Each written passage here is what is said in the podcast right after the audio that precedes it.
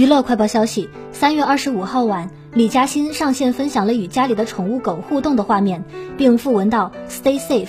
估计是疫情期间，他也在家里自我隔离。和往常不同的是，李嘉欣此次素颜出镜。李嘉欣靠在沙发上，一只宠物狗亲吻她的脸颊，而她也撅着嘴巴做出亲吻状。李嘉欣显然没有涂口红，脸上也没有擦粉，所以毛孔清晰可见。而且李嘉欣不止晒出了一张无滤镜的高清怼脸照，另一张照片中，她把宠物狗抱在怀里，头发散发凌乱美，得到了网友们清一色的赞扬。